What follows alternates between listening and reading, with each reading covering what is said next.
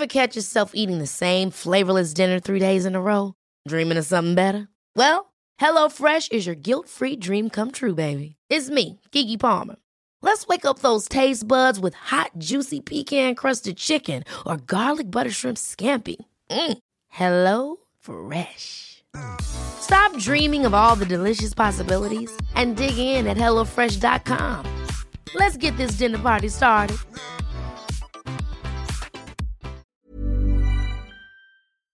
Du weißt ja aus eigener Erfahrung, dass immer, wenn ich bei irgendjemandem bin zu Hause, dann frage ich immer, ob es was Süßes gibt. Ja, Und- bin ich ganz genauso. Und so war das letztens auch bei meiner Mutti.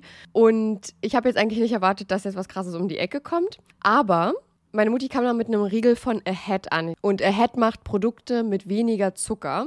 Und sie hatte mir den Caramel Kakao gegeben. Der hat unter der Schokolade so eine Karamellschicht. Und Mm. oh mein Gott, der schmeckt einfach so gut. Ich kam nicht drauf klar. Und meine Mutti sagte dann, ja, die bei Ahead schmecken aber alle richtig gut.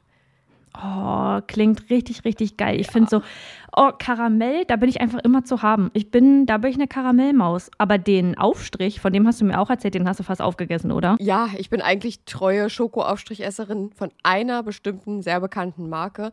Und ob ihr es mir jetzt glaubt oder nicht, der wurde abgelöst von Crazy Hazel und der schmeckt genauso. Nee, der schmeckt nicht genauso. Der schmeckt sogar noch viel besser und viel schokoladiger. Es ist wirklich, ich, ich, ich komme da immer noch nicht drauf klar. Nee, ihr glaubt das jetzt auch nicht. Ich habe das auch nicht geglaubt. Chanot hat mir davon erzählt und ich habe ihr das auch nicht geglaubt. Und dann habe ich den probiert und es ist ja einfach so verrückt. Der schmeckt wirklich genauso. Und als wäre es die, ich habe es damit verglichen, als wäre es die große Schwester Ja. von dieser Sache. Nämlich noch, noch, noch besser, noch schokoladiger, noch die, die Geschmacks, das Geschmacksprofil ist noch tiefer. Und ich finde es so verrückt, weil die Produkte von Ahead weniger Zucker haben als die gängigen Marken. So, Ja. und da kommen wir jetzt kurz zum Thema, ihr schaltet jetzt nicht ab. Wir sind Selfcare-Mäuse und die versuchen ihren Körper zu verstehen. Und da geht es auch ein bisschen um Ernährung. Ich als Ernährungssportmaus, die jetzt angefangen hat, ein bisschen laufen zu gehen, musste mit 25 Jahren, so lange hat es gedauert, lernen, dass es nicht immer um Schwarz und Weiß in der Ernährung geht. Es geht nicht um den bösen Zucker und auf der anderen Seite das tolle Gemüse, sondern es geht um Balance. Man muss eine Balance finden, um damit glücklich zu sein und um das auch auf Dauer durchziehen zu können. In gängigen Produkten sind nämlich zum Beispiel 50 Prozent, sehr, sehr häufig 50 Prozent leere Kalorien, also wirklich einfach nur raffinierter Zucker, um das Produkt zu füllen und dich davon in Anführungsstrichen abhängig zu machen. Ahead hatte davon aber auch genug und hat gesagt, nee, komm, wir füllen die 50 Prozent mit guten Dingen, damit die auch irgendwas mit sich bringen. Und da geht es jetzt um Ballaststoffe. Und wer davon noch nicht gehört hat, Ballaststoffe sind die kleinen Helfer, die in eurem Darm auch dafür sorgen, dass da alles ordentlich läuft, neben guten Bakterien. Aber Ballaststoffe füttern die guten Bakterien zum Beispiel eben auch. Und auf Dauer, wenn man darauf achtet und weniger Zucker zum Beispiel isst, mehr Ballaststoffe, dann ist das gut für euren Darm und auch deutlich besser für euren Blutzuckerspiegel, was dann zum Beispiel geringeres Risiko für Herzkrankheiten oder Typ 2 Diabetes gibt. Und jetzt Ernährungsstunde beendet, wir kommen zu den nicen Dingen. Ihr müsst es einfach mal selber ausprobieren, Leute. Wir können jetzt hier so viel erklären, wie wir wollen. Aber eure kleinen Geschmacksknospen da auf der Zunge, die müssen es selbst mal erleben. Und mit unserem Code CRIME bekommt ihr auch noch 10% Rabatt. Der Link ist auch nochmal in der Episodenbeschreibung. Und happy snacking.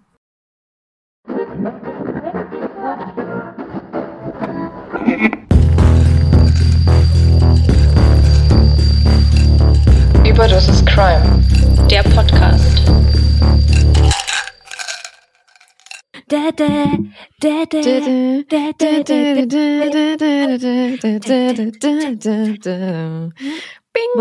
Bum.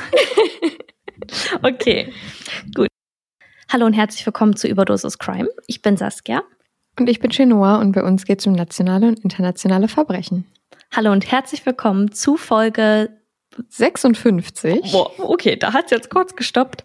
Das letzte Mal aufnehmen kommt mir richtig lang hervor. Ja, bei mir auch. Also das letzte Mal aufnehmen war ja unsere Halloween-Folge, Ja. zu der wir richtig viel gutes Feedback bekommen haben. Vielen Dank dafür. Wir freuen uns mega, Vielen dass Dank. Ähm, die Videopodcast-Folge so gut angekommen ist. Und das Ja. zeigt uns ja, dass wir sowas in Zukunft nochmal machen könnten. Ja. Und äh, das richtige Aufnehmen davor ist wirklich schon lange her. Das ist wirklich, Ja, wirklich schon sehr lange her. Anfang Oktober. Und wir hatten natürlich noch unser altes Equipment. Jetzt ist gerade noch ein bisschen interessant, weil das Ja. noch komplett neu ist und das ist auch sehr cool. Ich hoffe, fühlt sich ihr grad, fühlt sich gerade an wie in so einem Spieleparadies, wo man irgendwie erstmal ein bisschen rumprobieren muss. Ich hoffe, ihr hört natürlich den Unterschied. Das, äh, also es sollte schon so sein, das haben wir schon in der letzten Folge gesagt, aber ja, das wäre schon ganz gut, wenn ihr den Unterschied hört. Hoffen wir mal, dass es jetzt besser ist. Ja, Genau. Ja, das letzte Mal aufnehmen ist auf jeden Fall saulang her. Und Ja, wir sind froh, wieder dabei zu sein. ja Heute hat mega. Schön nur einen Fall vorbereitet, aber vorher Oh will ich ja. kurz wissen, geht's dir gut? Mir geht's sehr gut und wie geht's dir? Ja, mir geht's auch gut. Ich habe noch ein bisschen eingekauft, deswegen war ich auch zu spät zur Aufnahme Ja, und habe mir einen kleinen Zupfkuchen gekauft. Uh, Mhm. ich war heute auch einkaufen. Ich war sogar bei Ikea heute. Oh, gab's Hm. was? Ja, für ein kleines Projekt habe ich was gekauft.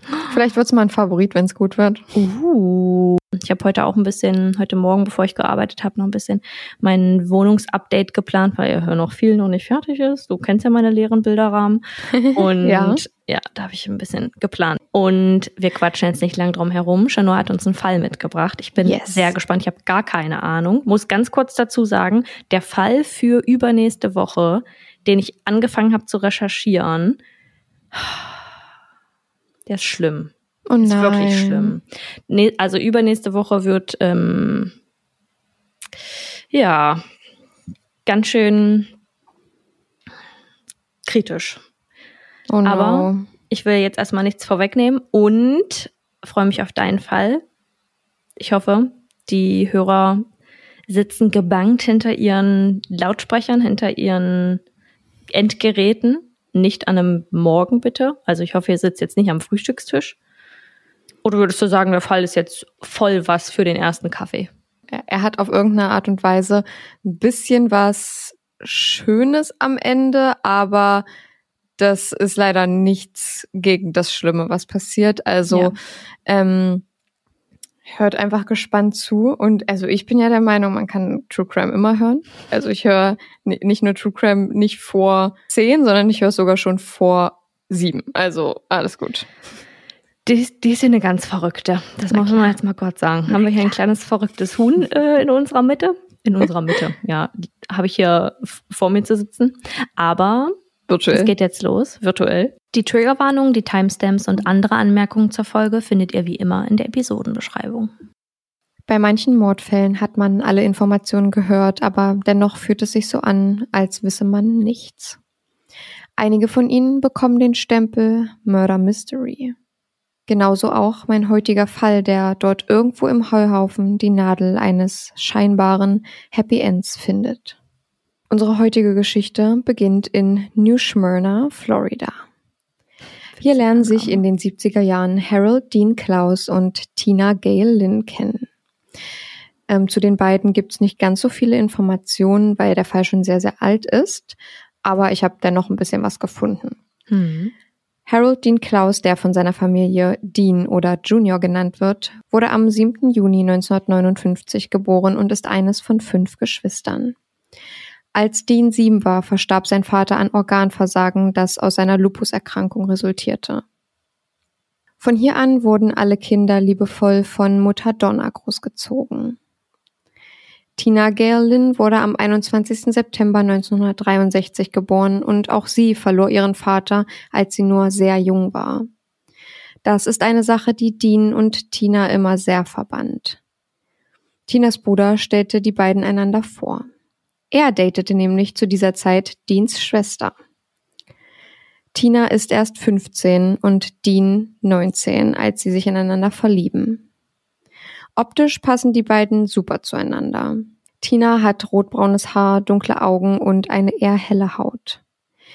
Deans Teint ist etwas dunkler, genau wie seine Augen und seine Haare. Zusammen machen die beiden das perfekte Teenager-Paar. Zwei Jahre zuvor war Dean Mitglied der Jesus People Bewegung, welche in den 70er Jahren schnell eine riesige Gefolgschaft aufbauen konnte. Eines der wesentlichen Ziele dieser Bewegung war es, die Anhänger und die Religion selbst zum ursprünglichen Leben der früheren Christen zurückzubekehren. So betrachteten sie die Institution der Kirche, vor allem die in den Vereinigten Staaten, als abtrünnige und entschieden sich klar gegen die kulturell-politische Haltung der Institution. Der Glaube der Jesus People baute sich vor allem auf Wunder, Zeichen, Heilung, Gebet, der Bibel und den mächtigen Werken des Heiligen Geistes auf. Wie auch in vielen vergleichbaren Bewegungen lebten die Jesus People in Kommunen zusammen. Viele der Anhänger behaupten von sich, dass sie übernatürliche Kräfte hätten. Ihr Anführer war Charles McHugh und er sei die Reinkarnation von Jesus Christus. Dean Klaus verbrachte viel Zeit mit den Menschen dieser Bewegung, die sich untereinander nur Bruder und Schwester nannten. Seine wahre biologische Familie war zu dieser Zeit aber sehr besorgt um ihn. Zum Glück seiner Mutter blieb Dean dort nicht sehr lange und kehrte schon bald nach Hause zurück. Und hier an diesem Punkt in seinem Leben, wie eingangs schon erwähnt, lernt er Tina Gail Lynn durch ihren Bruder kennen. Am 25. Juni 1979 betritt das Paar das Volusia County Courthouse und schreitet nun als frisch vermähltes Paar durch die Tür. Für die Familien der beiden kommt das total unerwartet. Sie freuen und unterstützen das Paar aber dennoch, wo sie nur können.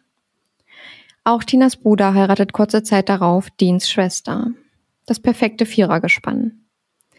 Weniger als ein Jahr später erblickt Tinas und Deans kleine Tochter das Licht der Welt.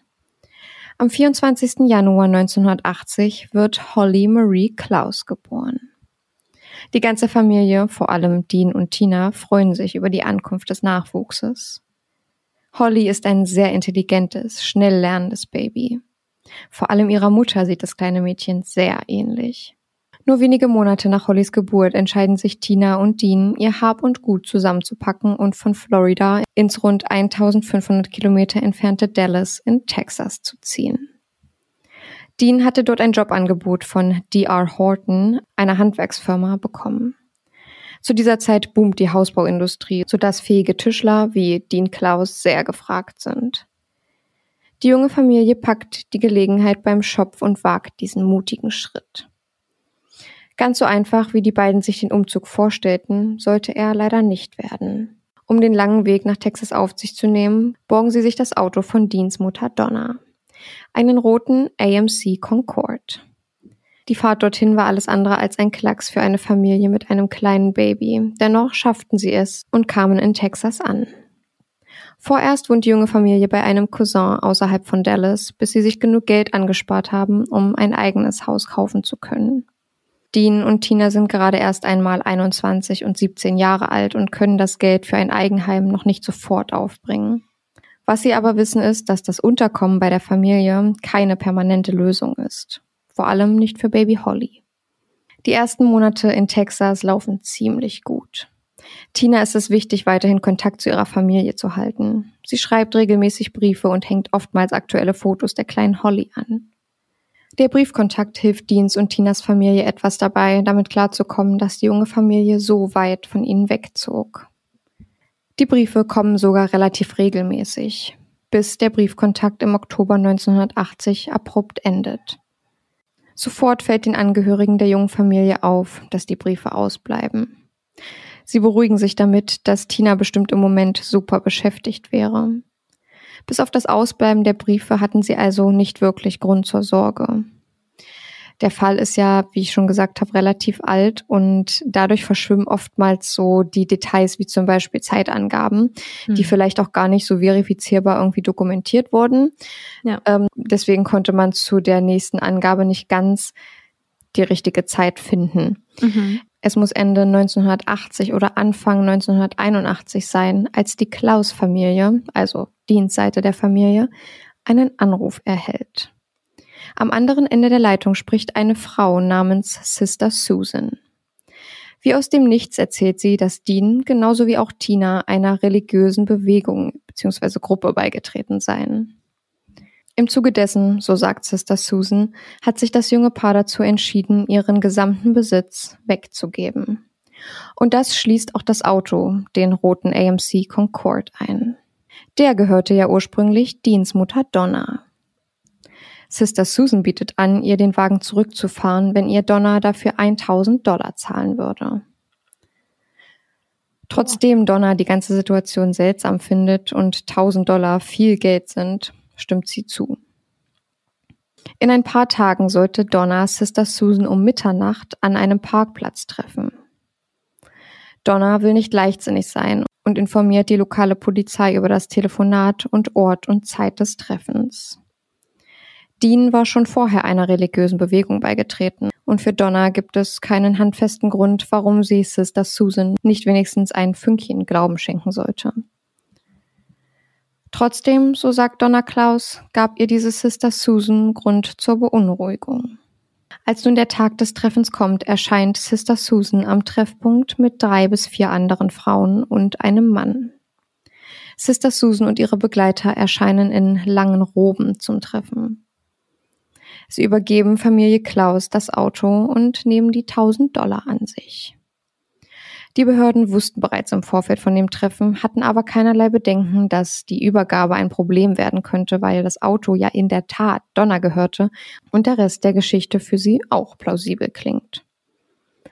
Die Polizei soll die Anhänger der Gruppe um Sister Susan für eine Befragung mit aufs Revier genommen haben. Bis zum heutigen Tag wurden aber keinerlei Aufzeichnungen oder Dokumente dazu gefunden. Im Laufe der Zeit wächst die Skepsis der Klaus und der Lynn-Familie über den Verbleib ihrer Kinder und ihrer Enkeltochter Holly. Sie können nicht verstehen, wie die beiden ohne persönlichen Kontakt aus ihrem Leben verschwinden konnten. Beide Familien versuchen daraufhin Vermisstenanzeigen für Dean und Tina zu stellen. Ernst genommen werden weder Familie Klaus noch Familie Lynn. Mit der Begründung, dass ja Donners Auto hier wäre. Das soll, in den Augen der Behörden, die Geschichte untermauern, dass Tina und Dean freiwillig den Kontakt zu ihrer Familie abbrachen. Bitte was? Ja. Das fehlende Engagement der Polizei hält die Familien aber nicht davon ab, nach ihren Kindern zu suchen. Selbst setzen sie sich in ihre Autos, fahren herum und suchen sie. Eines Tages, so wird Donna Klaus später sagen, lief ein junger Mann direkt an ihr vorbei. Sie drehte sich noch einmal zu ihm um und blieb stehen, weil er genauso aussah wie ihr Junior. Was die Familien aber nicht wissen, ist, dass im Januar 1980, also circa um die Zeit, in der das Auto zurückgebracht wurde, ein grausamer Fund gemacht wird. Die Überreste einer jungen Frau und die eines jungen Mannes werden in Harris County, Texas gefunden. Da die Leichen nicht identifiziert werden können, bekommen die Überreste die Bezeichnung Jane und John Doe, wie meist üblich. Gefunden werden die Leichen von einem Hund. Dieser kommt nämlich aus dem Wald mit einem menschlichen Arm im Maul zu seinem Herrchen zurück. Oh Gott. Nachdem die Polizei informiert ist, führt der Hund die Ermittler zu den Leichenteilen. Keine Ahnung wie. Fand ich sehr interessant, aber darüber ich, konnte ich leider nichts mehr finden, ja. dass der die dann nochmal dahin geführt hat, wenn das kein trainierter ja. Hund ist, kann ich, also finde ich das schon eine sehr interessante Leistung. Ja. Am Zustand der Leichen kann festgemacht werden, dass die Frau durch Strangulation und der Mann durch Gewalteinwirkungen, wie zum Beispiel Schläge, starb. Die männliche Leiche ist zudem noch geknebelt. Der Gerichtsmediziner, der die beiden Leichen nur Romeo und Juliet nennt, sagt, dass der Mann wahrscheinlich beim Versuch, die Frau zu retten, erschlagen worden war.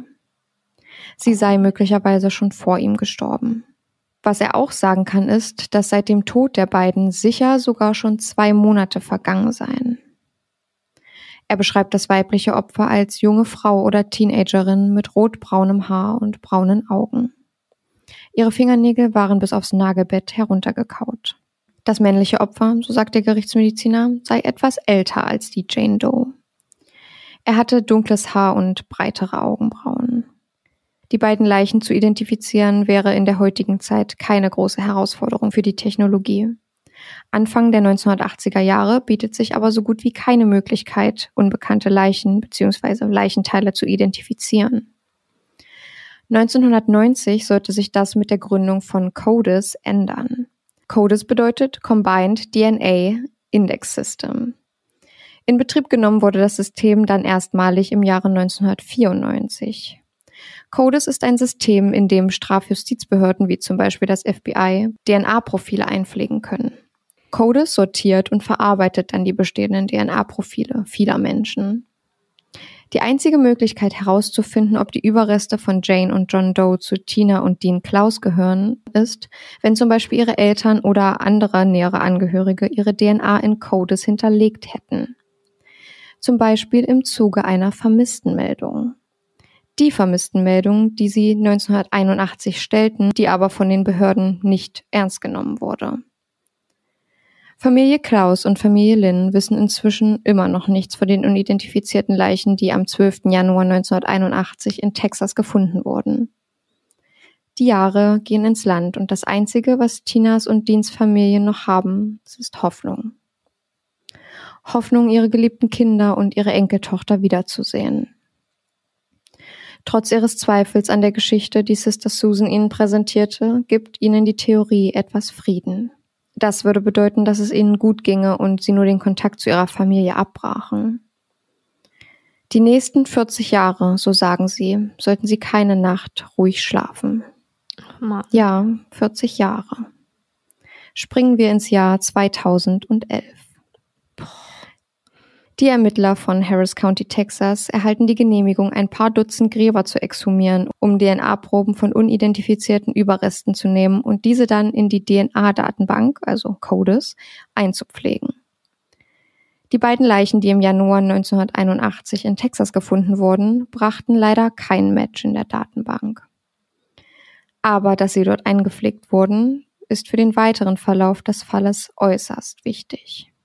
2021, also letztes Jahr, gibt es endlich einen Durchbruch in dem Fall. Genetische Ahnenforschung ist ein kontrovers diskutiertes Thema, kann aber in der Welt des Verbrechens äußerst hilfreich sein. Viele Menschen schicken ihre DNA bei Ahnenforschungswebsites wie Ancestry oder 23andMe ein. Und hier kommt sogar ein anderer Podcast ins Spiel. Das Mediennetzwerk AudioChuck, gegründet von Ashley Flowers, die den Podcast Crime Junkie hostet, spendet Geld an Identifinders International. Diese engagieren von dem Geld zwei Biologen, die die Romeo und Juliet Leichen von 1981 identifizieren können. Die männliche DNA können sie auf einen entfernten Verwandten aus Kentucky zurückführen. Schnell finden sie heraus, dass die Familie nach Florida umsiedelte. Es war nicht besonders schwer, die DNA-Verbindung zu der Schwester des menschlichen Opfers herzustellen, Debbie Brooks. Als Debbie Brooks diesen Anruf bekommt, traut sie ihren Ohren nicht. Sie denkt wirklich, es wäre ein Scherzanruf. Als die Frau an der anderen Seite der Leitung fragt, ob sie einen vermissten Verwandten hat, bejaht sie dies. Ihr Bruder sei seit vier Jahrzehnten vermisst. Romeo, also John Doe, ist Harold Dean Klaus. Im weiteren Gespräch erzählt die Frau Debbie, dass mit ihm zusammen eine junge Frau gefunden wurde, die ebenfalls nicht identifiziert werden konnte. Schon bald sollte auch Juliet, Jane Doe, identifiziert werden. Es ist in der Tat Tina Klaus. Die nächste Frage, die Debbie nun stellt, brennt uns wahrscheinlich allen auf der Seele. Haben Sie ein Baby gefunden? Bis zu diesem Tag wussten weder die Ermittler noch die Frau am anderen Ende der Leitung, dass Jane und John Doe ein Baby hatten. Bis zu diesem Tag in 2021 wurden aufgrund dessen keine Versuche unternommen, Baby Holly zu finden. Doch allein die Identifikation der beiden Leichen ist ein Durchbruch. In einem offiziellen Artikel vom 14. Januar 2022 auf der Seite Identifinders International wird preisgegeben, dass die beiden Leiche mit Hilfen der Spenden identifiziert werden konnten. Im gleichen Atemzug schreiben sie aber auch, dass der Fall nicht abgeschlossen ist, sondern gerade erst aufgerollt werden kann. Hinweise auf mögliche Täter gibt es nämlich noch nicht. Die Suche nach Holly, die weniger als ein Jahr alt war, als ihre Eltern vor mehr als 40 Jahren ermordet wurden, beginnt. Viele Frauen vermuten, dass sie Baby Holly sein könnten. DNA-Proben werden von vielen Personen genommen, die eine Art Verbindung zum Fall haben könnten. Schon bald wird das Hope for Holly Projekt ins Leben gerufen, das dazu dienen soll, Spenden für die Überprüfung der vielen DNAs einzubringen. Die Hoffnung, ihr Enkelkind wiederzusehen, schwindet bei den Familien nicht. Am 1. März 2022 versammelt sich die Klaus-Familie genau an dem Ort, an dem die Leichen von Dean und Tina gefunden wurden. Eine Art Zeremonie halten sie für sie ab. Und dann, am 7. Juni 2022, kann die echte Holly Marie Clouds identifiziert werden.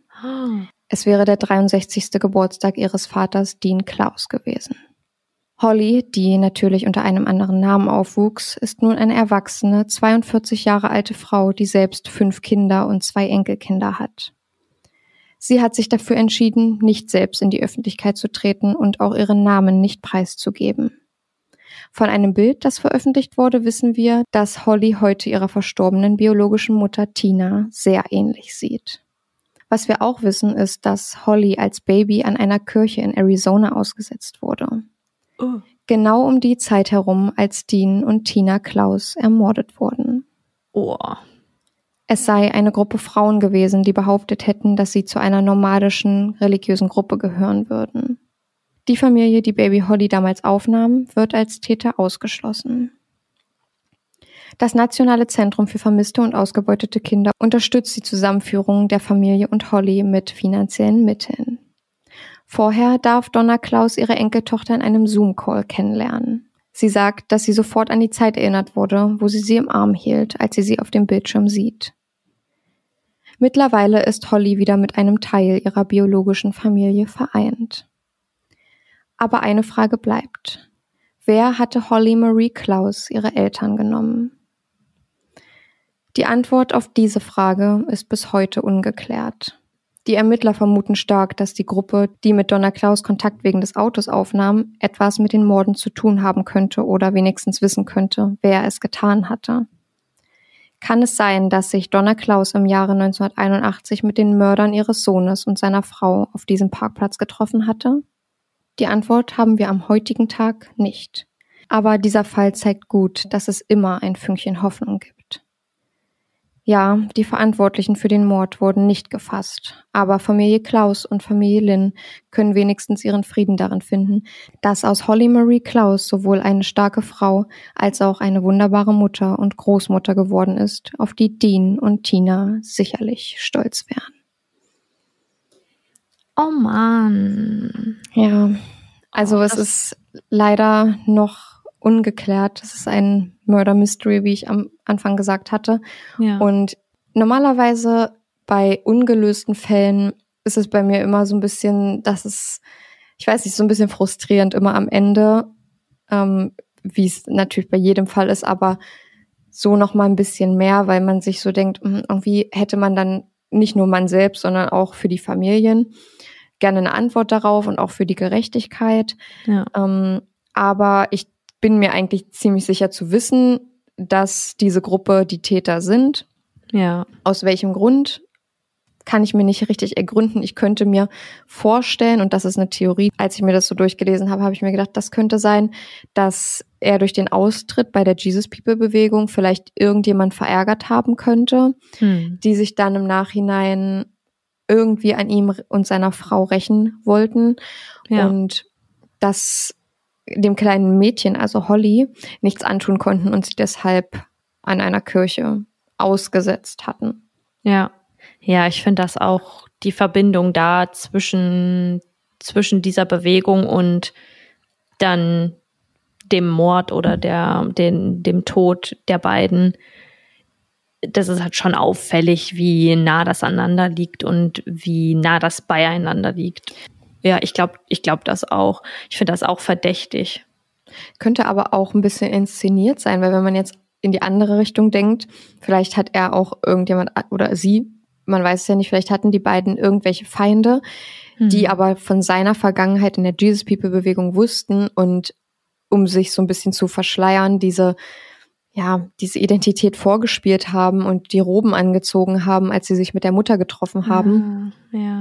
Also entweder, dass wirklich die Leute von dieser Bewegung waren ähm, und er da irgendwie ja nicht ganz ähm, ehrenhaft ausgetreten ist Hm. oder dass dass wirklich, dass diese Jesus People Bewegung vielleicht als Deckmantel genutzt wurde, um da irgendwie auf eine andere Fährte zu locken oder so.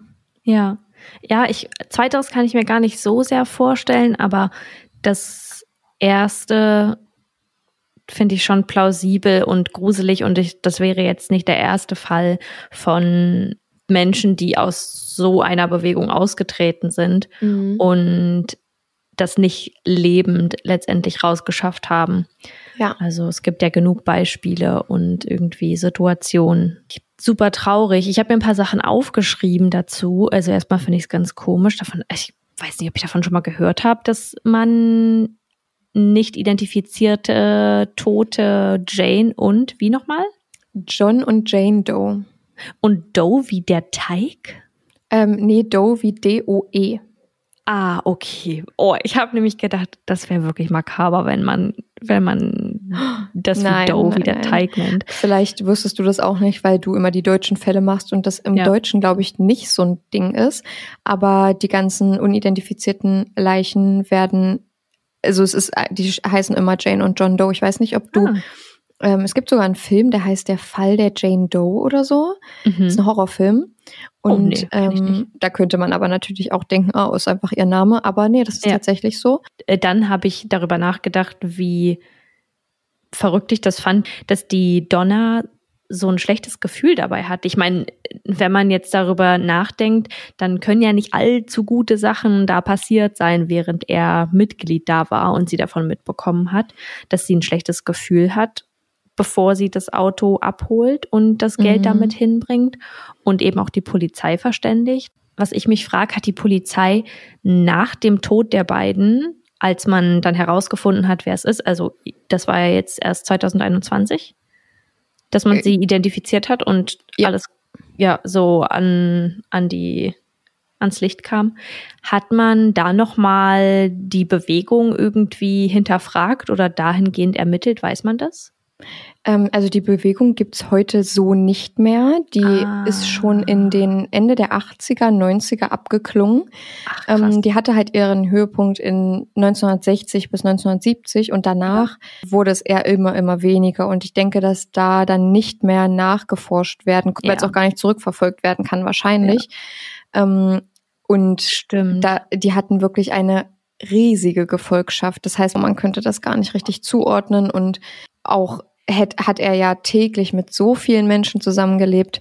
Ich denke, die Ermittler haben schon in Betracht gezogen, dass das die möglichen Täter sein könnten, Hm. einfach aufgrund seiner Vergangenheit. Aber ich denke, dass sie trotz der Verbindung zur Jesus People Bewegung dann nicht weiter nachgebohrt haben. Also Ja. es wird zwar immer noch versucht, die Täter zu finden und vielleicht läuft das gerade im Hintergrund, das wissen wir ja nicht, weil man ja auch erst seit 2021 so richtig zu 100 Prozent weiß, dass Dean und Tina die beiden Leichen waren und seitdem wissen es auch erst ihre Familien. Das Ja. heißt, sie haben wirklich 40 Jahre im Dunkeln getappt und wussten nicht, wo ihre Kinder sind und das wurde dann tragischerweise bestätigt, aber so konnten die beiden Familien so ein bisschen anfangen, das zu verarbeiten, weil das hört man ja trotzdem ziemlich oft, dass so für viele Familien vermisster Personen dann so der Frieden anfängt zu kommen, wenn die Personen das verarbeiten können, wenn sie Ja. sagen können, okay, jetzt nehmen wir die Situation, wie wir sie haben und verarbeiten die einfach erstmal. Ja, total verständlich, wenn man überlegt, dass man vermutlich immer mit dem Glauben und der Hoffnung lebt, dass die Person jeden Tag zur Tür hereinspaziert und man ja nur auf etwas wartet und so ungeduldig wie wir alle sind, ich will das gar nicht damit vergleichen, aber wenn man sich jetzt mal vorstellt, man muss einfach mal auf jemanden warten, weil man irgendwo steht, das ist irgendwie schon schlimm genug und wenn man dann auf einen geliebten Menschen wartet, also wirklich wie in so einer Situation jeden Tag darauf wartet, ich anfangs vor allem, glaube ich, die ersten paar Jahre nichts anderes machen möchte oder ständig, wenn man unterwegs ist, das Gesicht dieser Person in einer anderen sieht und Mhm. denkt, irgendwie jetzt diesen geliebten Menschen wiedergesehen zu haben.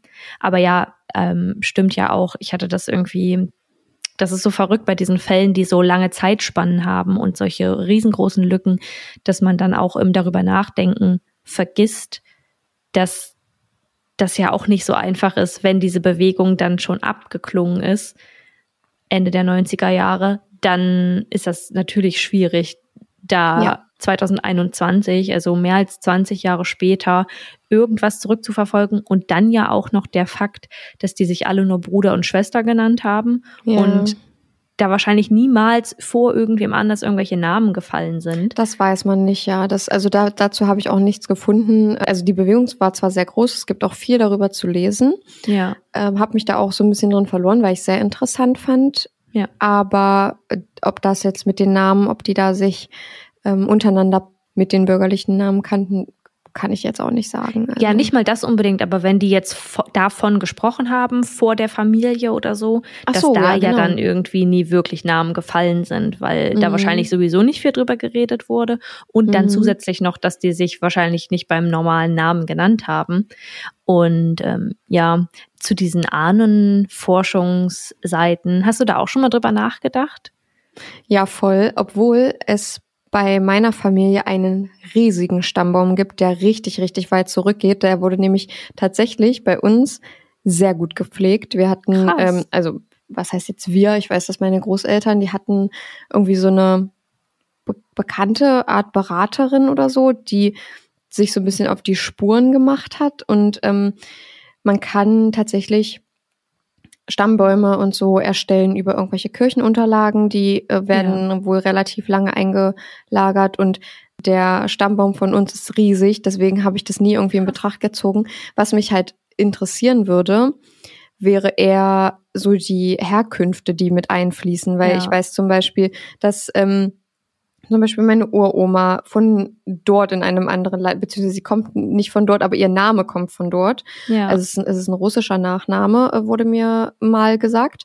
Und das ist natürlich auch sehr interessant, wenn vielleicht da noch Wurzeln liegen könnten, die man noch gar nicht weiß. ja. Deshalb, ja. Aber darüber habe ich noch nicht so nachgedacht. Du? Ja, schon richtig oft, weil das bei uns zum Beispiel nicht so ist in der Familie mit dem Stammbaum. Ich weiß, also mein Papa und sowohl auch mein Großvater sind beide, also sind und waren sehr alt. Mein Papa ist jetzt auch schon ein bisschen älter, würde ich sagen, als vielleicht andere Väter.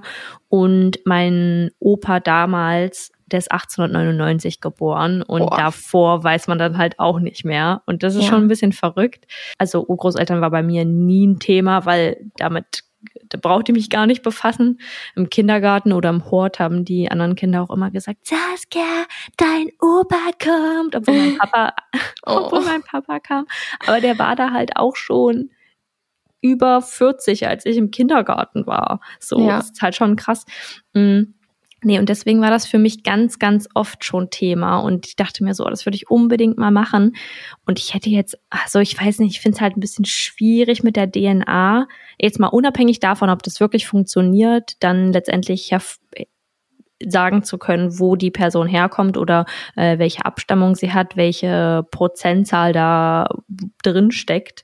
Weiß ich auch nicht, ob ich das wollen würde, dass die meine DNA haben. Ich bin eigentlich nicht so. Ich bin zum Beispiel bei der Alexa auch nicht so, dass ich sage, oh, ich habe Angst davor, dass die mich abhören, weil ich mir so denke, ich habe nichts zu verbergen. Ist mir scheißegal, ob die mich abhören. Ähm, aber da ist ja doch auch nochmal was anderes und dann hört man ja so Horrorgeschichten, so, dann haben die deine DNA und können damit sonst was machen. Mhm. Mein schlimmstes Horrorszenario ist dann eigentlich, dass die, dass das irgendwer, ähm, ist jetzt wirklich doll rumgesponnen, aber weil wir ja jetzt ja auch bei True Crime sind, so benutzt, stell mal vor, du hast dann nachher irgendein Verbrechen an der Backe zu kleben und denkst dir so, ja gut, ich war das nicht, aber äh, ich habe meine DNA bei äh, XY eingesendet, um herauszufinden, wo Mhm. meine Großeltern herkommen oder so. Ja, aber ich würde es voll gern machen. Ich, also ich habe ja so hohe Wangenknochen Mhm. und da haben jetzt schon einige Leute gesagt, dass sie glauben, dass das slawisch ist. Mhm. Aber die Seite meiner Mutter ist auch super unklar zurückzuverfolgen. Fast unmöglich. Ähm, die einzige, von der man das weiß, ist meine Oma, aber das ist nicht meine richtige Oma, die ist Ah, okay, ja nur angeheiratet. Das ist meine Ja. Stiefoma, so das geht dann auch nicht. Also Ah. würde ich das voll gern mal machen, aber das ist halt ein bisschen schwierig, so da hab ich echt ein bisschen Schiss vor, dass da mal irgendwas mit meiner DNA passiert oder auch, dass man da halt sau viel Geld ausgibt und das nachher da einfach Voll. irgendwas hingeklärt ist und ich dann denke, oh, ich bin skandinavisch, was? die Familie, die ich kenne, die ist schon sehr groß, würde mir auch ausreichen, aber ich würde trotzdem gern wissen, wo ich so herkomme und ich Voll. glaube, also ni- nicht mal unbedingt Leute um mich herum, die jetzt in meinem Alter oder in meiner Generation sind, das interessiert mich jetzt gar nicht so sehr, aber was davor war, das Mhm. finde ich super spannend, mir dann vorzustellen, wie die vielleicht gelebt haben oder so. Und das ist auch noch so eine Sache, weil du ja vorhin die Kirche angesprochen hattest. Das geht bei uns auch nicht, denn wir waren, also meine Familie waren keine Kirchengänger, Mhm. ähm, beziehungsweise nicht religiös. Vielleicht irgendwann die. ja, aber es gibt so viele zehnte- mit meinem Nachnamen. Ja. Und dann, wenn die, die Personen dann danach nicht mehr in die Kirche gegangen sind, dann ist ja schwierig, weil wie willst du dann die anderen Personen als deine Vorfahren Verbindung identifizieren? ziehen, ja. Ja. ja, stimmt schon. Also finde ich auch sehr, sehr, sehr interessant. Ähm, Ja. Ich weiß gar nicht, wodurch das bei uns, ich glaube, der wurde, der Stammbaum wurde einfach immer, immer sehr gut gepflegt. ja. Und ich meine, jetzt äh, endet so mit mir sozusagen und den ganzen anderen Leuten, die in meinem Alter beziehungsweise noch jünger Ja. äh, sind, die es mit auf mit meiner dir? Generation, nein, aber die auf meiner Generation, Generations, ja, die in meiner In Generationsspalte Generation sind, sind, ja. sozusagen. Ja. Ähm, und dann ist wahrscheinlich irgendwann meine Aufgabe, da zu gucken, dass ähm, das weiterläuft. Ja. Äh, Deswegen jetzt, wollte ich gerade äh, sagen, es ich- endet mit mir. Ich will keine Nein, ich- Kinder. Nein, nein, darum geht's nicht. Es geht darum, die Dokumentation weiterzuführen. Und Ja, voll. ähm, meine Großeltern, die nehmen das relativ ernst und ähm, interessieren sich auch sehr dafür, weil die es auch schon unglaublich weit nach oben geschafft haben, das nachzuverfolgen. Krass. Und ich glaube, dass da halt auch wirklich ein Teil ähm, schon wirklich vorgearbeitet war von unseren Vorfahren. ja. Ähm, auf jeden Fall ein riesengroßer Fächer ist das. Und finde ich aber cool. Ich habe mir den letztens angeguckt, den Stammbaum, und ähm, da habe ich auch gesagt, boah, ich finde das total verrückt, dass das so dokumentiert ist, weil das, also ich habe auch zu meinem Opa gesagt, das hat keine andere Familie. nee, das haben wirklich wenige. Also- Und weißt du, bis wann ungefähr, bis zu welchem Jahr oder welchem Jahrzehnt, Jahrhundert? Ja, Das- das weiß ich leider nicht. Also äh, ich wusste es definitiv mal. Ich habe es mir angeguckt, aber ich habe es jetzt voll Musst du beim vergessen. nächsten Mal noch mal sagen. Das interessiert mich nämlich auch. Das, Ich ist, kann- das finde ich sehr spannend. Ja, ich kann ähm, ja noch mal mir den noch mal zur Hand nehmen, noch mal geben lassen, noch mal gucken äh, und vielleicht noch mal so ein paar interessante Sachen darüber erzählen, die jetzt nicht zu viel verraten über meine Familie. Ja. Aber vielleicht ähm, kann man ja daraus was ganz Interessantes lesen. Aber sowas wie Ancestry oder so, ja, bräuchte ich glaube ich nicht. Außer ja. ich habe halt doch mal so irgendwie das Gefühl, ich habe vielleicht noch Verwandte, von denen ich nichts weiß. Hat, glaube ich, jeder irgendwie. Vielleicht irgendwie von dem Papa, der Cousin fünften Grades, hat noch drei Kinder und hat noch mal geheiratet und dann ist, sind ja aber alles andere als irgendwie Verwandte noch. Die sind ja nur Ja. irgendwo entfernte Blutsverwandte. Ja. Ja. Ja, krass. Und dann noch eine Sache. Ja. Auch, hat auch damit zu tun letztendlich, dass so viele Frauen geglaubt haben, sie seien, sie könnten selbst Holly sein.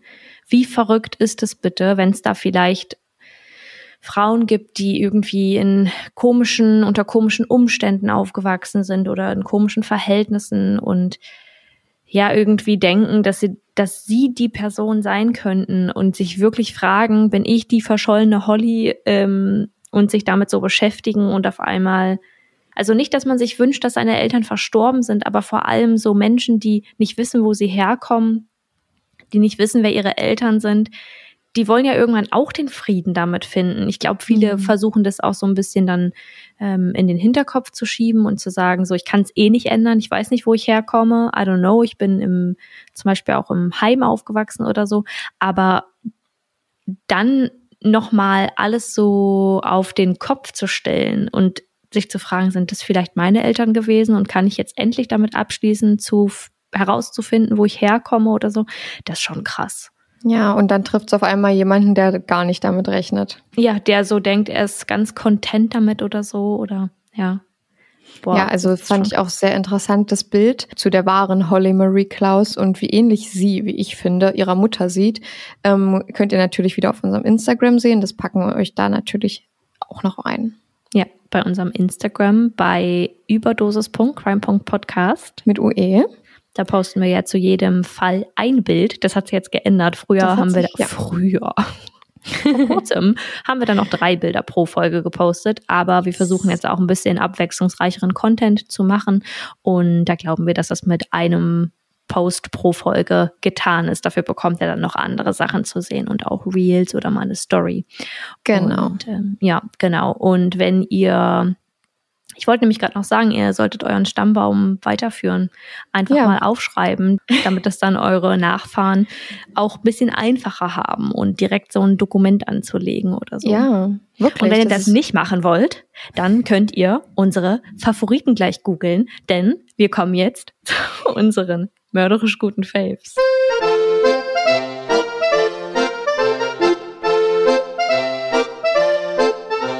Super tolle Überleitung, hast Ja. du wieder super.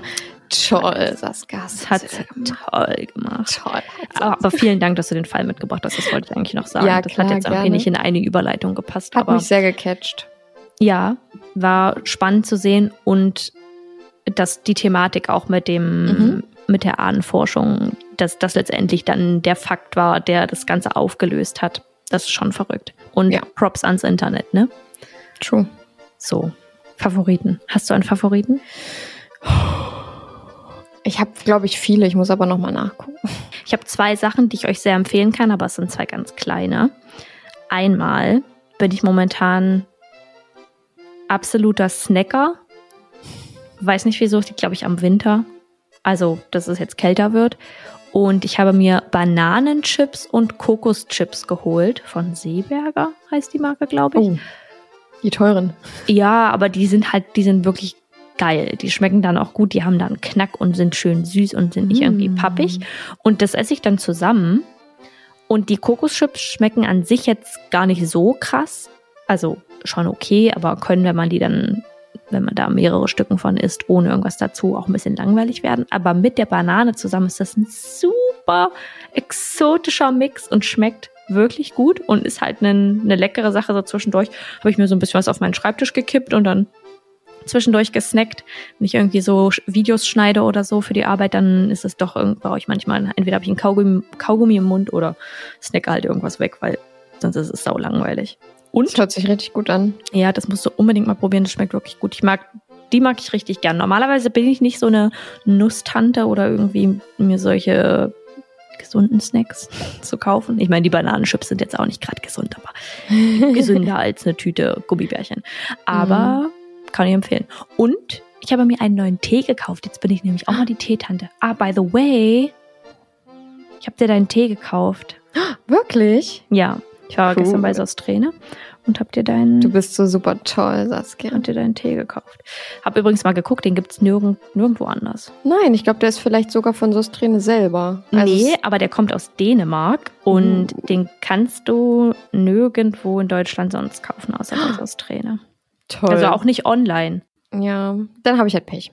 Dann hast du Pech. Ja, Naja, jetzt dein gut. Tee. Mein Tee, ich habe mir von äh, Tee, Messmer, Teekanne, weiß ich jetzt gerade gar nicht, da habe ich mir Holunderblüte Minze gekauft. Und ich kann ja keinen Früchtetee trinken, weil ich Fructose intolerant, ich habe eine Fructose-Malabsorption, wissen wir jetzt alle mittlerweile.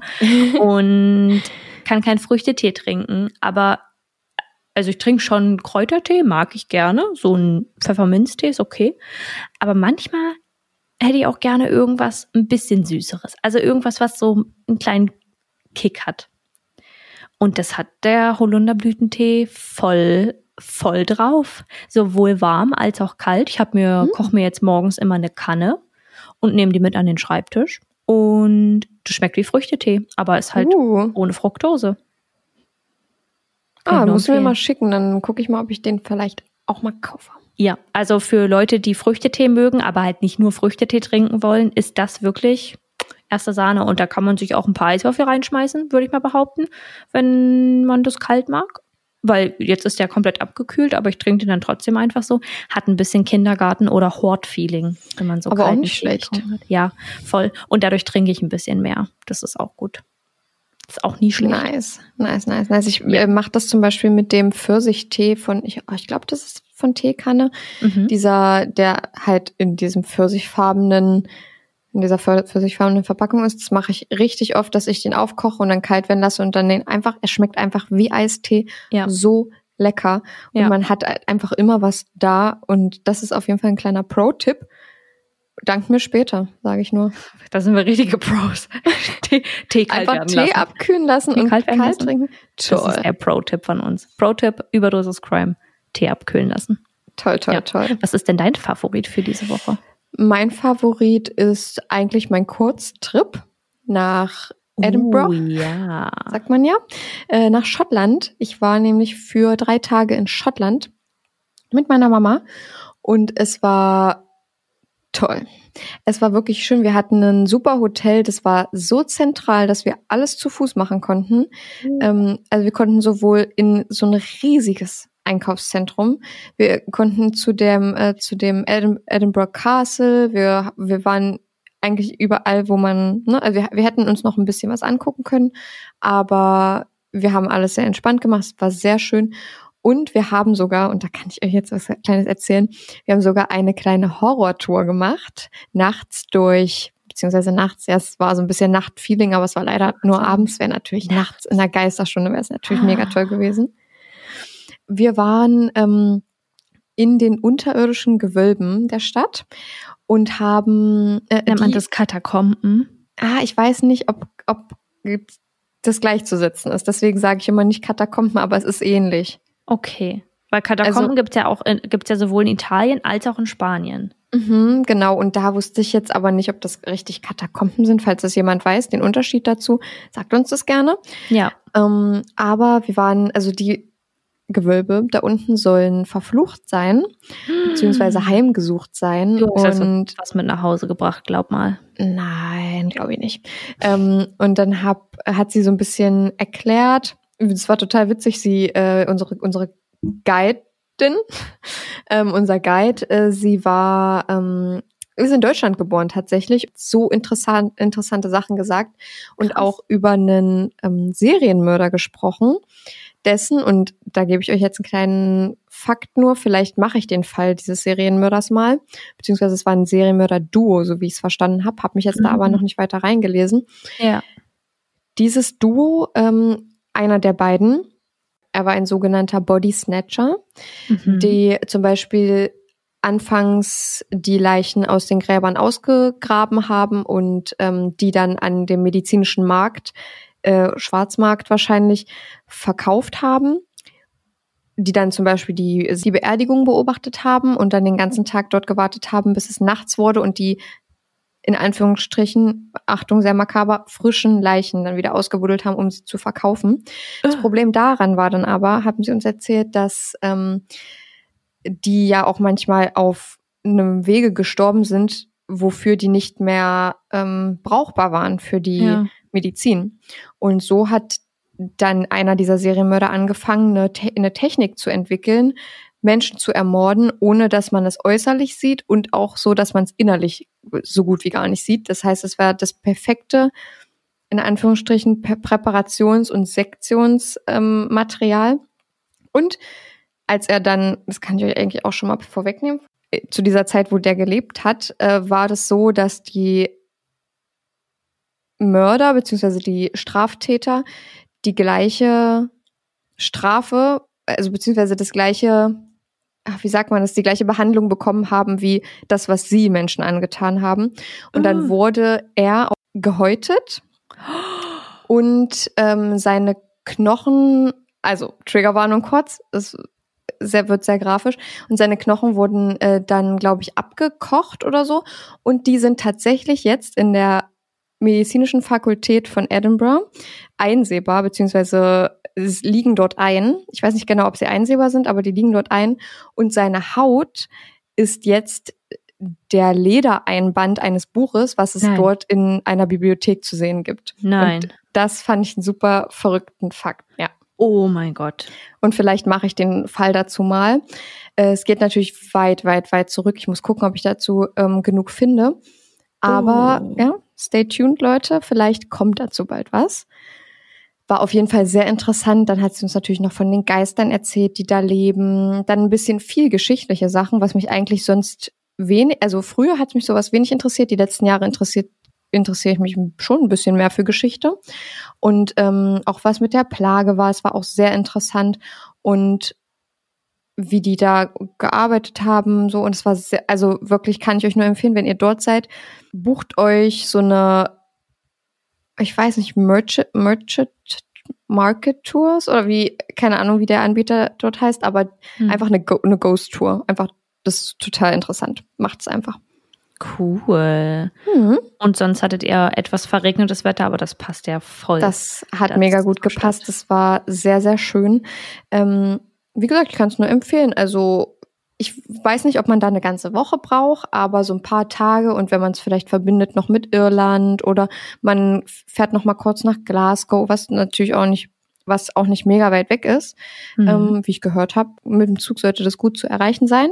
ja. Ja, Da also gibt es doch, da gibt es doch einen Zug, der so ähnlich dem Hogwarts Express, Hogwarts Express sein soll. habe ich auch gehört, aber dazu habe ich nicht weiter. schon mal überlegt, ob wir da damit fahren wollen. Und Ja, ist bestimmt cool. Also ich habe davon, ähm, ich habe davon, glaube ich, irgendwo mal gehört, aber ja. richtig belesen habe ich mich dann nicht, weil ich halt nicht so ich Harry bin nicht so Potter Harry affin bin. Potter affin. Ja, genau. ähm, ich finde es, also nur mal kurz, um mich zu verteidigen, bevor mich jetzt alle hassen. Ähm, ich finde die Filme nicht schlecht. Ich, ich finde die wirklich gut. Aber, also ich habe den ersten geguckt, den fand ich Hammer, den habe ich geguckt, als ich ein, Kind war. Und ab da habe ich leider aufgehört. Aber, aber ähm, dann habe ich letztes Jahr nochmal den zweiten, dritten und vierten geguckt, fand ich auch alle gut. Aber ich bin nicht so, ich glaube, ich bin zu spät eingestiegen, um noch richtig Mhm. obsessed damit zu werden, weißt du? Kenne ich aber das Gefühl. Also ich habe auch, ich, ich bin auch nicht, äh, also ich finde Harry Potter ist auch voll der Vibe. Sorry Leute, falls ich hier ein paar Mal ins Mikro geschmatzt habe. Tut mir richtig doll leid. Weiß nicht, was da mit meinem Mund gerade los war. Ich finde, das ist auch ein ultra schöner Vibe, vor allem so um die Feiertage herum.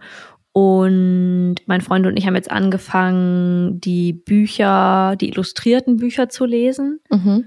Und dann hat man eben auf jeder Seite, also fast jeder Seite noch ein Bild, was man sich angucken kann. Und das Format ist halt ein bisschen cooler so zum Vorlesen. Wir lesen uns dann gegenseitig vor, abends im Bett. Und das finde ich richtig, richtig schön. Aber ich glaube, es liegt auch daran, dass ich zu spät eingestiegen bin in die ganze Sache und Ja. glaube, dass mir die ganzen Details immer wieder verloren gehen. Also ich merke mir die ganzen Details nicht so sehr und ich finde es Mhm. verblüffend, wenn jemand das so oft geguckt oder gelesen hat, die Bücher. Gibt ja wirklich Leute, die haben die, keine Ahnung, viermal gelesen, alle Ja. Bände durch und das ist schon krass. Mm, Und die dann Das wirklich ich jedes Detail kennen. Das fa- fand ich zum Beispiel richtig interessant ähm, bei der Show Wer steht mir die Show von Joko Winterscheid. Da war Ja. Shirin David zu Gast, die ähm, Rapperin und frühere YouTuberin. Und sie sollte, ich weiß nicht mehr wie viele, 28 Charaktere aufzählen innerhalb von einer Minute oder zwei oder drei. Ich weiß Sie nicht, hat die richtig runtergerattert. Sie ne? hat die so runtergerattert und ich war so, also ich vergleichbar mit Serien und Filmen, mit denen ich extrem involviert bin, wie zum Beispiel Sons of Anarchy oder ähm, viele andere Sachen. Ich will jetzt jetzt nicht aufzählen, aber ich könnte das, glaube ich, nicht einfach so aus dem Nee. Stehgreif so das einfach runterzurattern. Deswegen, das fand ich richtig krass. Und da sieht man Ja. so, wie, wie viele Leute wahrscheinlich auch mega die, wie nennt man das, Potterheads sind. Ja, ich glaube, das, also es ist so ein großes Fandom, was sich in verschiedenen Stufen aufbaut. Ja. Und da gibt's eben auch solche, die sagen so, hey, so wie wir, ist cool. Ähm, guckt man sich gern mal an und dann die, die wirklich jedes Detail kennen und da die Namen so runterrattern können. Das ist schon, das ist schon echt cool, vor allem weil das eine Welt ist, mit der man so aufgewachsen ist, glaube ich, vor allem die Mhm. Leute, die das können, die sich da auch so richtig drin verlieren können und Bestimmt Ja. auch voll der Safe Place für die Leute. Voll, voll. Ja, also kann ich, kann ich nur empfehlen. So, ich finde, also manchmal finde ich es eine kleine Red Flag, wenn jemand sagt, er hat Harry Potter noch nie geguckt oder, oder mag's nicht. Dann bin ich immer so, pff, okay, weiß ich jetzt nicht. Ich will Menschen nicht auf ihren Filmgeschmack reduzieren. Ach so. Aber da, da äh, gehen bei mir die Alarmglocken an. Das war es auch eigentlich äh, schon. Also lang, lange Rede, kurzer Sinn, es war toll. Ähm, falls ihr mal ein Hotel braucht, was sehr zentral ist, schreibt gerne. Äh, Gebe ich euch mal durch. Ja, unsere beiden Profile findet ihr bei unserem Instagram in der Bio oben zu stehen, bei Genau. überdosis.crime.podcast. Und mit UE.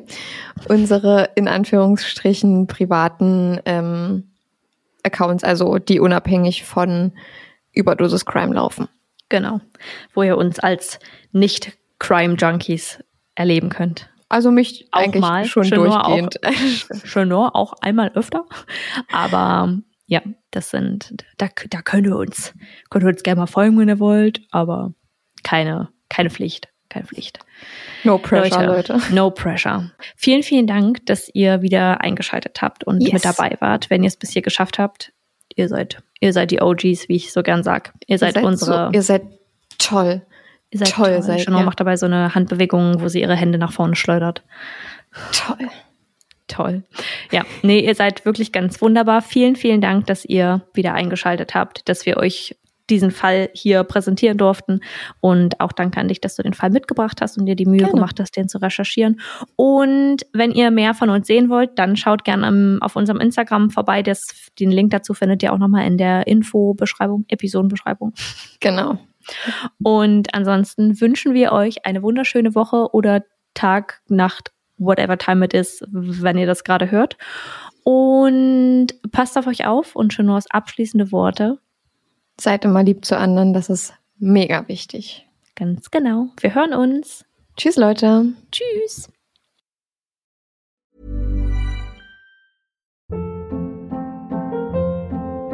Hold up. What was that? Boring. No flavor. That was as bad as those leftovers you ate all week. Kiki Palmer here, and it's time to say hello to something fresh and guilt-free. Hello Fresh. Jazz up dinner with pecan-crusted chicken or garlic butter shrimp scampi. Now that's music to my mouth. Hello Fresh. Let's get this dinner party started. Discover all the delicious possibilities at hellofresh.com.